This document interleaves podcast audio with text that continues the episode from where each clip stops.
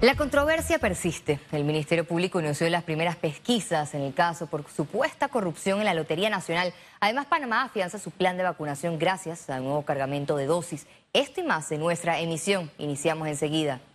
Y precisamente la Fiscalía Anticorrupción realizó este miércoles su primera diligencia en la Lotería Nacional.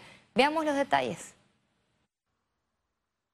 El Ministerio Público dio el primer avance en la investigación por el caso de supuestos delitos de peculado, abuso de autoridad y corrupción. En la inspección ocular están tras la búsqueda de los elementos de convicción que relacionen la extracción de billetes premiados no vendidos y su posterior cambio oculto. Teníamos una serie de eh, denuncias anónimas que daban cuenta de la posibilidad de que eh, el procedimiento que se estaba utilizando eh, para receptar los billetes devueltos no fuera eh, óptimo y que fuese de alguna manera aprovechado por funcionarios de la entidad para cobrar billetes o chances que ya habían sido eh, previamente devueltos, eh, sabiendo que ya habían sido premiados. A las pesquisas se le suman las solicitudes de la Fiscalía de Cuentas para que la Contraloría de la República, quien ya congeló 1.2 millones de dólares del premio, realice una auditoría para comprobar si hubo cambio de billetes no vendidos. Le decimos a la Contraloría también que si ya se está haciendo una investigación, que si eh, con ese mismo audito obviamente pues nos tome en consideración para que se remita de manera paralela la investigación tanto al Ministerio Público, el audito, como al Tribunal de Cuentas, que es la vía idónea para que eh, formalmente inicie la investigación. Una vez llega al Tribunal de Cuentas, pues la ley así lo establece, entonces lo remiten a la Fiscalía General de Cuentas. Nosotros lo que queremos es estar a tiempo, eh, una investigación eh, eh, fuera de tiempo nos limita en cuanto a la consecución de las evidencias. Fuentes confirmaron que dentro de la estructura que investiga el Ministerio Público está la directora de la Lotería Nacional, Gloriera del Río, y el diputado presidente del partido Molirena, Francisco Alemán. Félix Antonio Chávez, Econius. Ante el Tribunal Electoral fue presentada una solicitud para que se realice una auditoría forense en los fondos del partido Molirena y que su junta directiva renuncie debido a supuestos actos de corrupción. Y esta preocupación nace en virtud de los diferentes escándalos que han salido a la palestra pública de corrupción. Y lastimosamente se hacen señalamientos al presidente del partido y como él es el que también eh, está encargado de llevar el subsidio o de manejar el subsidio electoral, a nosotros simple y sencillamente nos preocupa esta situación y hemos venido con la intención de solicitar al Tribunal Electoral realice auditoría forense de estos fondos. Presidentes de los partidos políticos, jubilados, movimientos estudiantiles y el Colegio Nacional de Abogados se reunieron para crear el movimiento Firmo por Panamá.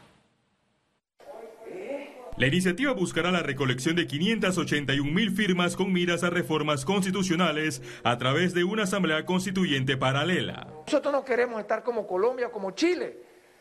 Nosotros queremos un camino. Nosotros queremos tener esperanza y nosotros queremos hacer las cosas bien. Una de las cosas que más tiene que cambiar es la misma Asamblea Nacional y ellos no van a cambiar esas cosas.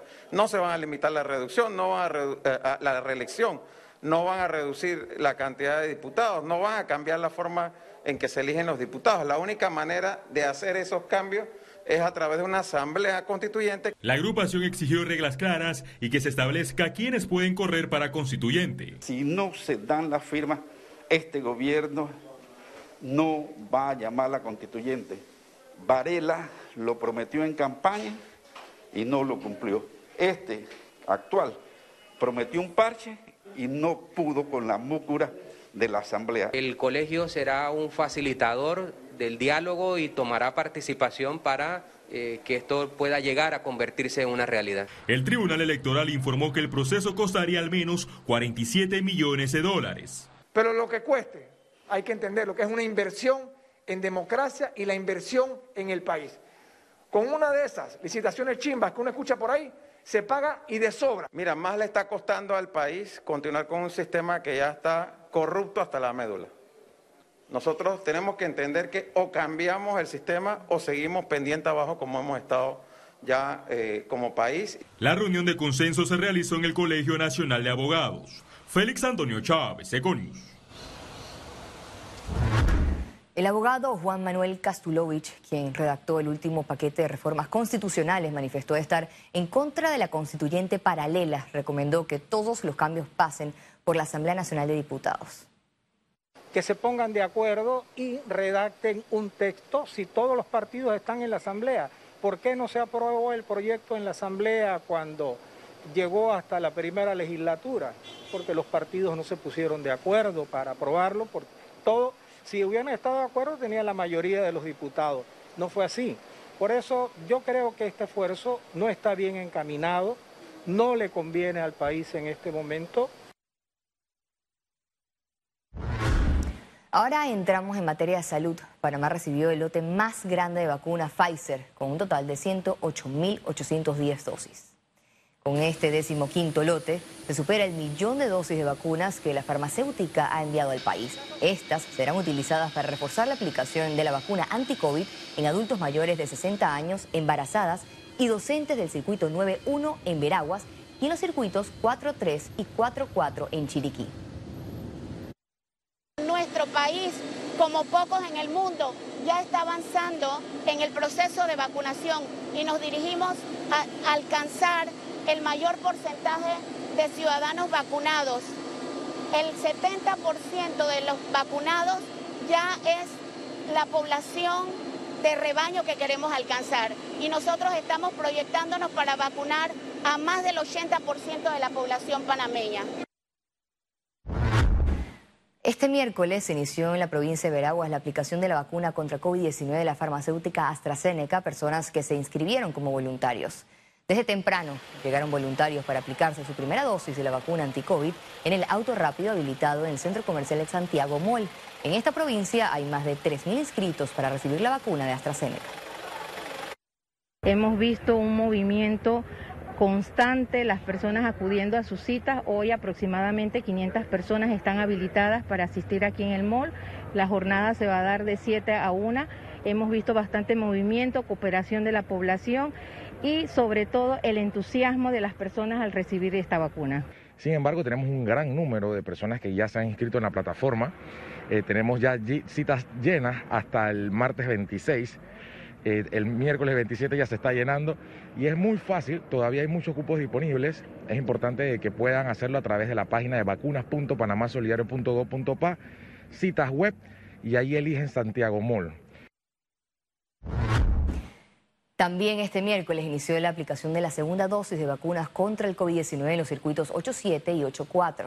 Las autoridades de salud esperan inmunizar a más de 30.000 adultos mayores de 60 años, embarazadas y docentes. Esta jornada se extenderá hasta el próximo viernes 21 de mayo. El circuito 87 es un circuito, es uno de los circuitos más grandes, con nueve corregimientos, por consecuente una población importante. Eh, con esta aplicación de segunda dosis ya estamos cerrando esa brecha de esas personas que eh, tienen mayor riesgo de enfermar gravemente y por consecuente hacer uso de unidades de cuidado intensivo y fallecimiento. Así que es positivo que estemos cerrando esta vacunación de adultos mayores y los educadores que habían iniciado también su vacuna para entonces seguir en las más provincias. El Ministerio de Salud no descarta una tercera ola de contagios a pesar de la masiva vacunación contra el COVID-19. Los componentes de la tercera ola no se descartan en este momento. Recordemos dos cosas.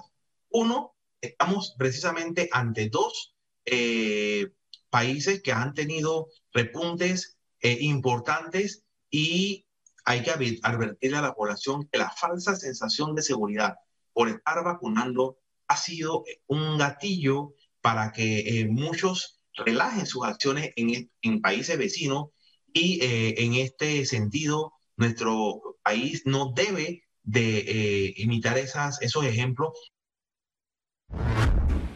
La positividad de pruebas COVID-19 en Panamá se mantuvo en 5.1%. Veamos en detalle las cifras del MINSA.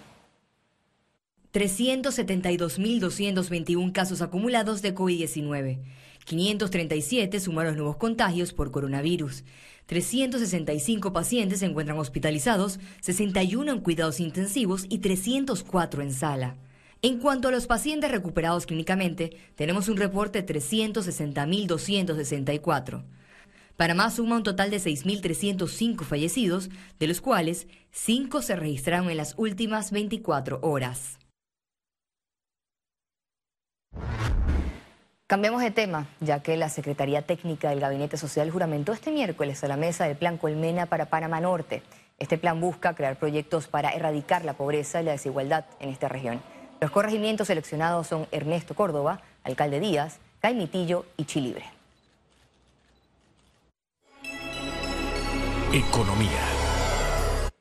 Las operaciones del Aeropuerto Internacional de Tocumen registran una tendencia hacia la recuperación tras el impacto de la pandemia. Entre enero y abril de este año, por la terminal aérea pasaron 1.747.186 pasajeros a través de 17 aerolíneas comerciales. Esto representó el inicio de una tendencia hacia la recuperación del aeropuerto. Además, realizaron 20.780 operaciones aéreas hacia y desde más de 60 ciudades de 31 países de América y Europa. Durante los cuatro primeros meses del año, febrero fue el único mes que registró una ligera disminución en el tránsito de pasajeros. Según informe, 40% eran provenientes de Sudamérica, 37% de Norteamérica, 10% de Centroamérica, 6% de El Caribe y 3% de Europa. Ciara Morris, Econews. La aerolínea Iberia inició este miércoles las pruebas del IATA Travel Pass en los vuelos a Panamá. Se trata de una aplicación para la digitalización de las pruebas COVID-19, lo que permitirá a los pasajeros utilizarla en los controles de documentación a su llegada. El ministro y el Ministerio de Salud de Panamá informó que a partir del 24 de mayo, los viajeros que deseen ingresar al país podrán presentar su documentación digital de vacunación y una prueba negativa de COVID-19 efectuada con 48 horas de anterioridad a través de este pasaporte digital de la Asociación Internacional de Transporte Aéreo. Las ventas de comercio electrónico crecieron 40% en Panamá, impulsado por la necesidad de compras durante la pandemia. Esta necesidad y esta tendencia de compras en línea, plataformas web o en aplicaciones ha representado una oportunidad para las micro, pequeñas y medianas empresas. Así lo explicaron expertos este miércoles en una conferencia virtual. Las pymes ahora tienen desafíos para incursionar en el comercio electrónico o mejorarlo si ya era parte de sus herramientas de compra y venta. Por un lado, sin duda, no hay excepción, deben poder asimilar e ingresar a lo que es el tema de comercio electrónico o aceptación de medios de pago electrónicos con tarjeta no presente o con medios de pago eh, electrónicos o virtuales. Pero no solamente son importantes los medios de pago, sino también los canales. Cada vez se ha popularizado más el uso de redes sociales para hacer ventas, sea Facebook o WhatsApp. Y ahí, por ejemplo, unas soluciones como Lindepagos pueden ser muy útiles. La presidenta de APD, Elisa Suárez, dijo que las propuestas presentadas por el sector empresarial para reactivar la economía están en fase de revisión. Tengo la esperanza de que logremos los objetivos y que realmente estas mesas de trabajo pasen de ser simplemente mesas donde se, se conversa y se conversa y no pasa nada, a que sean mesas donde realmente logremos el objetivo y el objetivo es que se generen los puestos de empleo en el corto plazo que el país necesita, por lo menos una buena cantidad de empleos que necesitamos muy pronto. Al regreso, internacionales. Quédese aquí con nosotros en Econews, ya volvemos.